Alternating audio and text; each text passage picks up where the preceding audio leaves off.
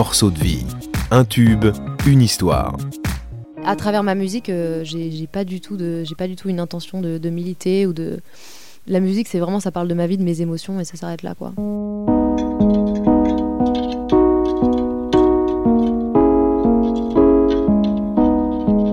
Depuis que je n'ai pas le droit, je veux Dû taire parfois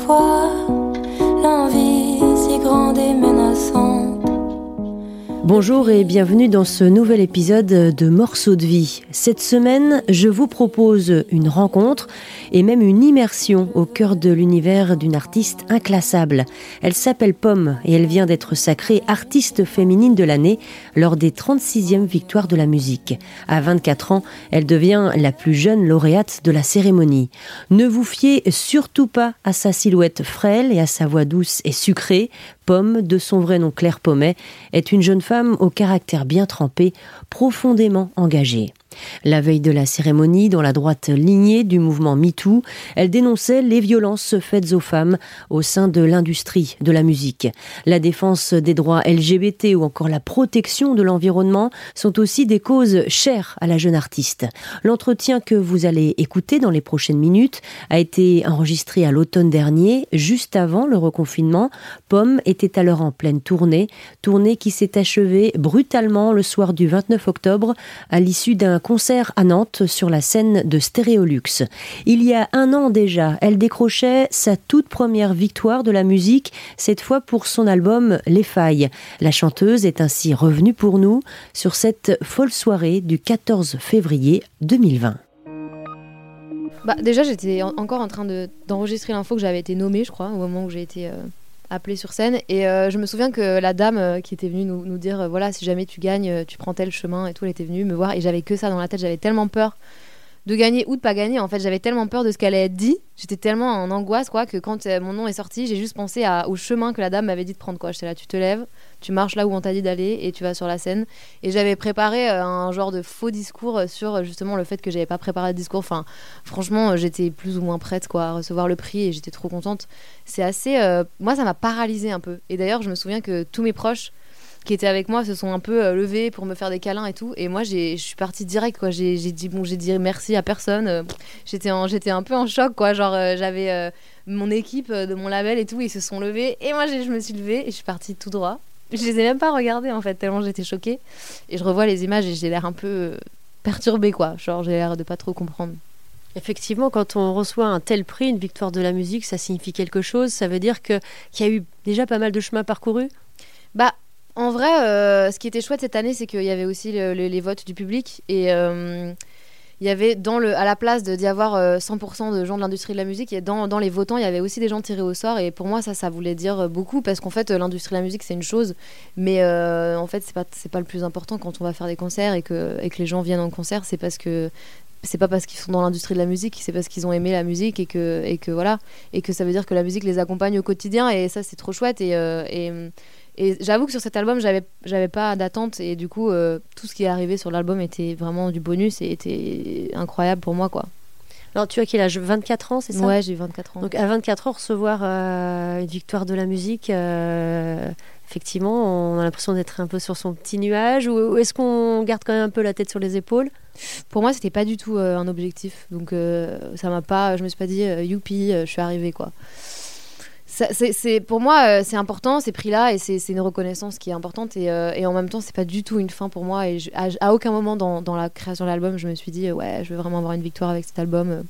C'était pas du tout dans mes objectifs en fait. Donc, euh, j'étais heureuse de l'avoir évidemment, mais, euh, mais j'ai continué à travailler, à faire mes concerts et c'était un- une parenthèse en fait, plus qu'une fin en soi. L'album Les Failles, et puis ensuite une nouvelle édition, Les Failles cachées. Mm, en février, bah, le jour des victoires justement. Cet album, comment est-ce qu'on peut le qualifier Euh, Mélancolique, est-ce qu'on peut dire ça comme ça Épuré? Épuré, ouais, mélancolique, je sais pas. euh, enfin, si on associe la mélancolie à, l'introspection, oui, mais, euh, mais je pense que c'est surtout introspectif et, assez intime. Et, mélancolique, pas forcément. Je pense que c'est surtout une grande remise en question et, un questionnement sur soi et, une espèce d'entrée dans l'âge adulte et, et ouais, une remise en question globale et, des, un décortiquage de, des émotions que je ressentais à ce moment-là, quoi.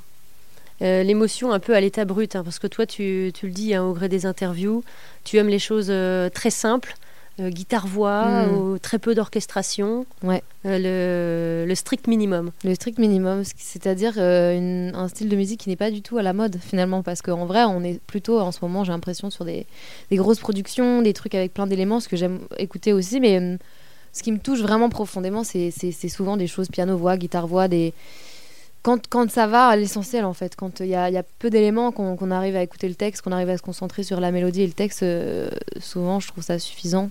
Et ça suffit à me toucher, en tout cas quand c'est des chansons euh, qui disent la vérité et qui sont honnêtes. euh, c'est vrai que j'ai pas forcément besoin d'avoir un milliard d'arrangements pour, pour être touchée, au contraire. Alors, comment est-ce que tu, tu travailles, toi, pour, pour écrire? Moi j'écris et je compose en même temps.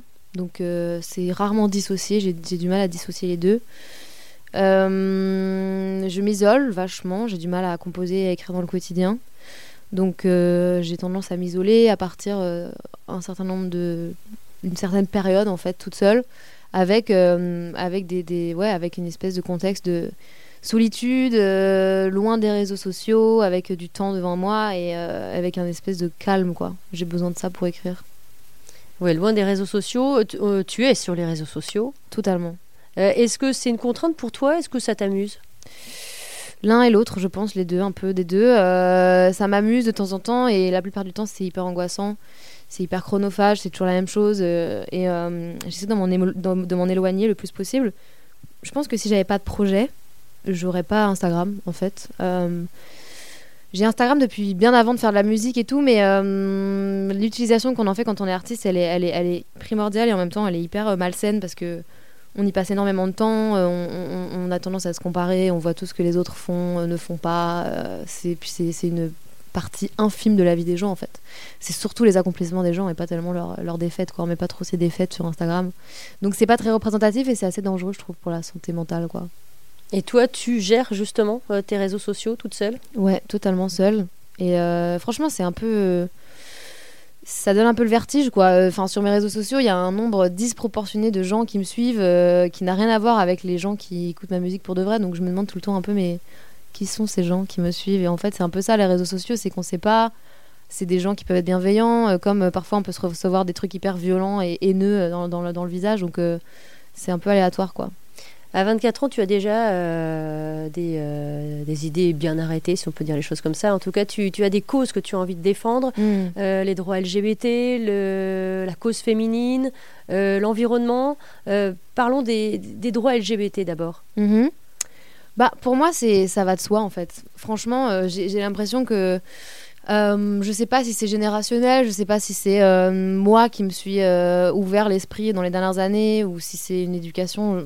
Je sais pas. Je pense que c'est un mélange de, toutes ces choses. Mais j'ai l'impression que on peut plus vraiment fermer les yeux sur, euh, ce qui se passe et sur la discrimination en général et le fait de réaliser que moi j'ai grandi dans un contexte hyper privilégié, mais qu'il y a plein de gens sur cette planète qui n'ont pas ces privilèges-là et qui sont discriminés pour telle ou telle raison. Euh, moi, je trouve ça révoltant et le fait de pouvoir euh, avoir un- une tribune dans les médias entre guillemets, d'avoir de l'exposition, ben j'ai un peu envie de l'utiliser à bon escient et je milite pas en fait, je, enfin, je revendique rien, mais juste euh, j'ai envie que les gens soient au courant que voilà que la discrimination ça existe, que euh, il y a des choses qu'on peut faire et de, de s'ouvrir l'esprit et juste de prendre conscience de la position qu'on a dans la société. Parfois, on prend conscience qu'on est privilégié ou on peut aussi prendre conscience qu'en fait, on est victime de discrimination et on le savait pas. Euh, et je crois que c'est important juste d'ouvrir les yeux là-dessus et puis de voir ce qu'on est en mesure de faire pour améliorer les choses, quoi.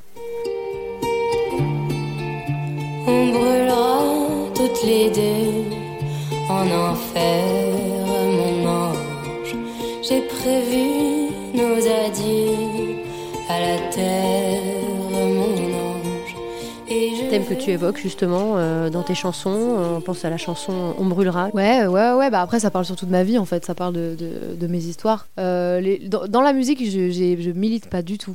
Pour le coup, euh, les, les causes que je défends, etc., ça va, c'est plus via les réseaux sociaux, via Instagram et dans ma vie perso, en fait.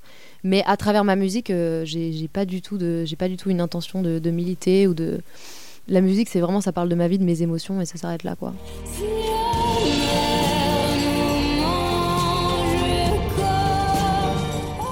Et cette balade On brûlera a séduit le réalisateur de la série Netflix Away, série américaine qui nous fait voyager dans l'espace en suivant une jeune astronaute incarnée par euh, l'actrice Hilary Swank.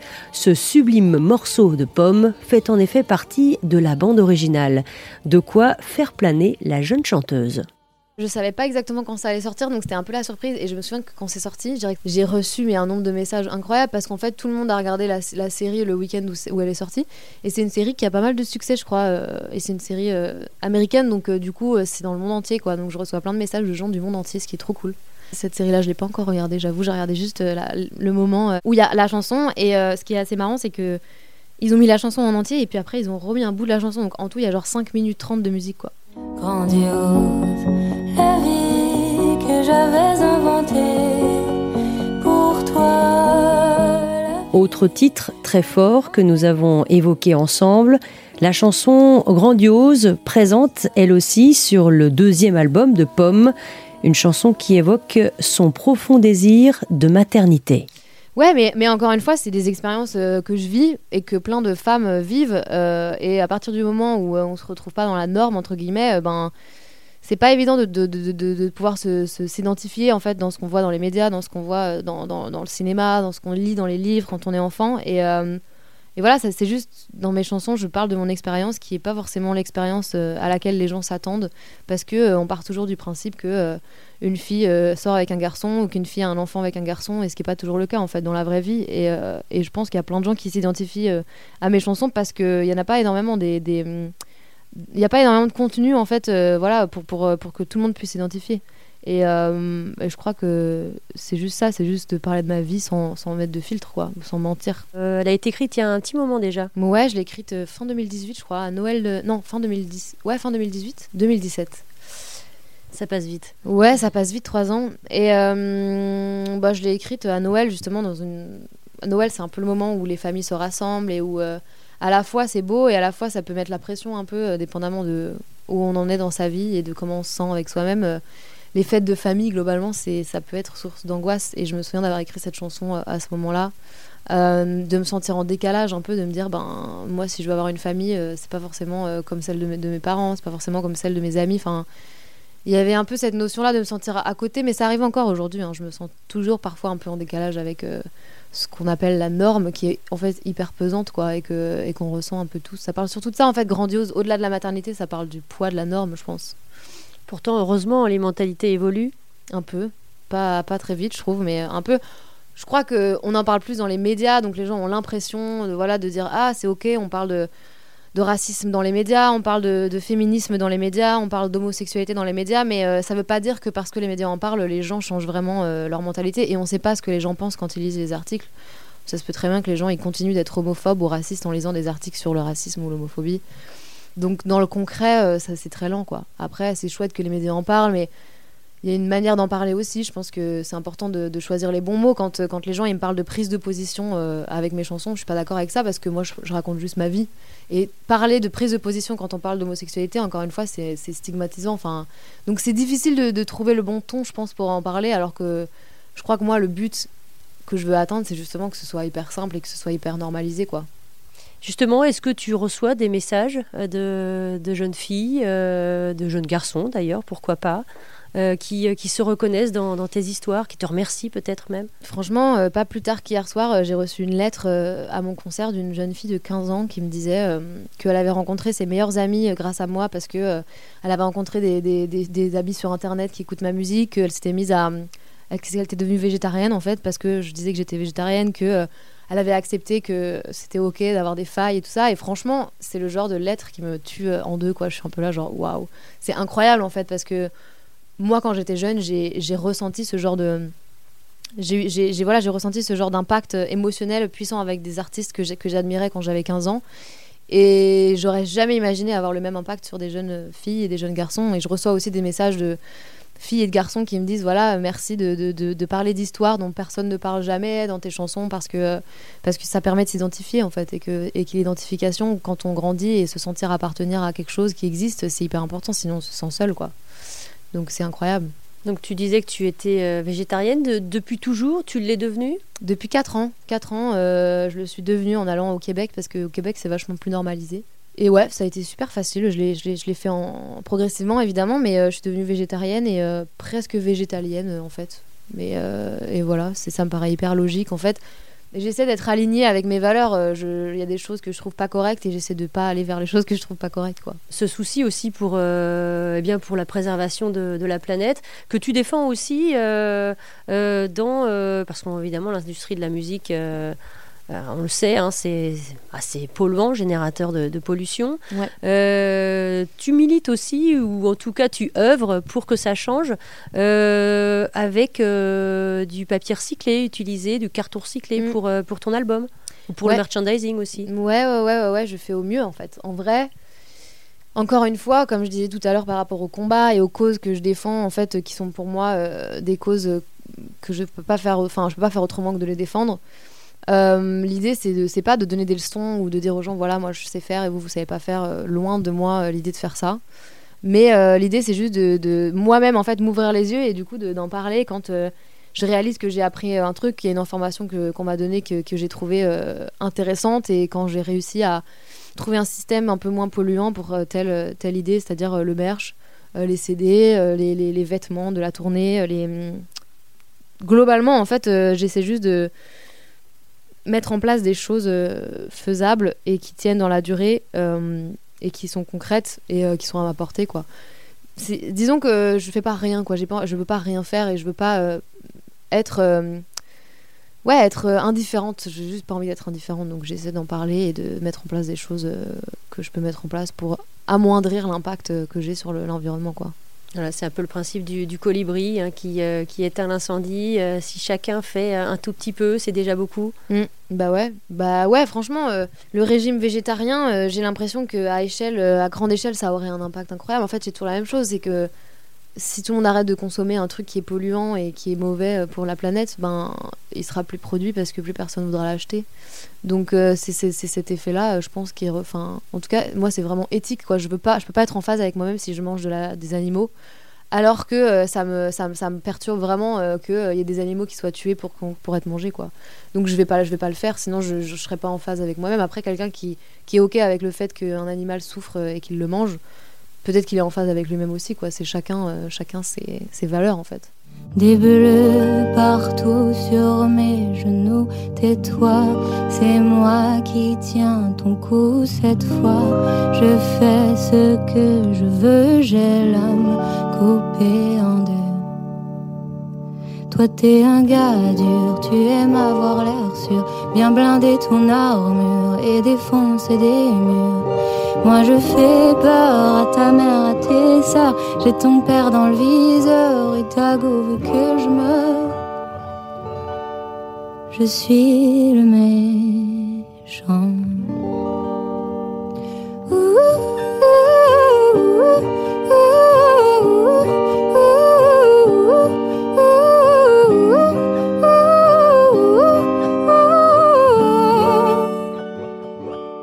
Est-ce que tu as une famille un peu d'artistes euh, C'est-à-dire, on, le sait, tu es assez proche d'Angèle, par exemple? Ouais. Bah, euh, j'aime beaucoup Angèle. Euh, je m'entends très bien avec Amélia, justement, que je voyais sur le, trombinoscope des artistes. voilà,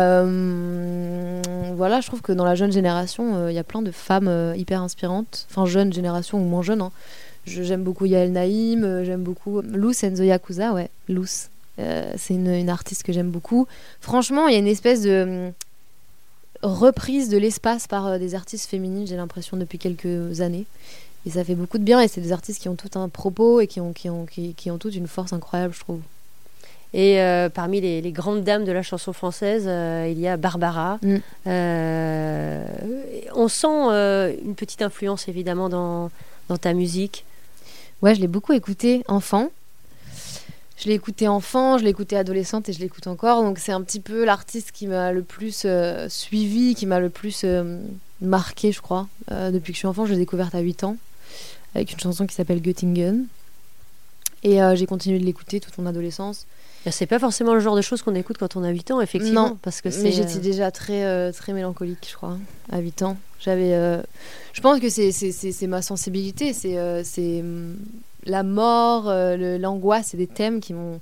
En fait, je préfère euh, les décortiquer plutôt que de les ignorer parce que je sais que c'est des choses qui me questionnent et j'ai pas envie de les laisser dans leur coin parce que je sais que ça va me rattraper à un moment donné. moi, j'aime affronter en fait mes peurs et, j'en ai, plein des peurs, des angoisses, mais j'aime pas les laisser de côté et les ignorer en fait. Je préfère écrire dessus. je préfère les, les apprivoiser quoi il y a des artistes justement qui, disent qu'ils ont besoin d'être un peu malheureux pour, euh, pour écrire. Est-ce que c'est un peu ton cas finalement? Malheureuse, non, je dirais pas jusqu'à dire que j'ai besoin d'être malheureuse, mais j'ai besoin de me questionner par contre. J'ai besoin de me remettre en question.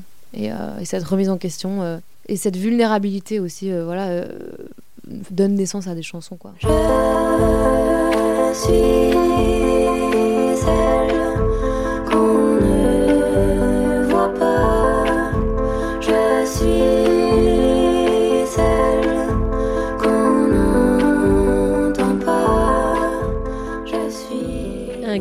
merci à Pomme. Avant de se quitter, un petit clin d'œil. J'ai en effet demandé à Pomme de fredonner la célèbre comptine Pomme de Renette et Pomme d'Api sur un air de son artiste préféré, Barbara. Sur un air de Barbara euh, Ça c'est Göttingen.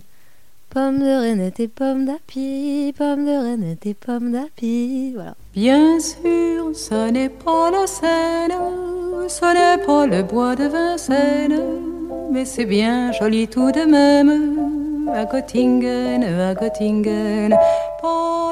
Allez, c'est maintenant la fin de cet épisode. Merci de l'avoir écouté. Pour ne pas manquer le prochain rendez-vous, n'oubliez pas de vous abonner si ce n'est pas encore fait. Prenez bien soin de vous. À très bientôt.